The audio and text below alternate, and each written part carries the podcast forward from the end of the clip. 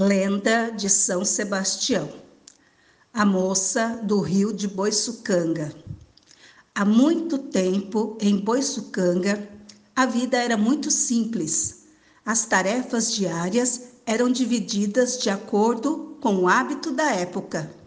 Os homens saíam para pescar e as mulheres plantavam milho, mandioca e tudo o que precisavam. Certo dia, quatro mulheres retornavam do roçado, cantando e conversando alegremente, quando duas delas resolveram ir até o rio beber água fresca.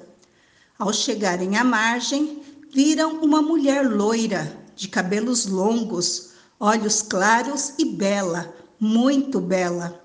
Estava nua no rio, com água até a cintura.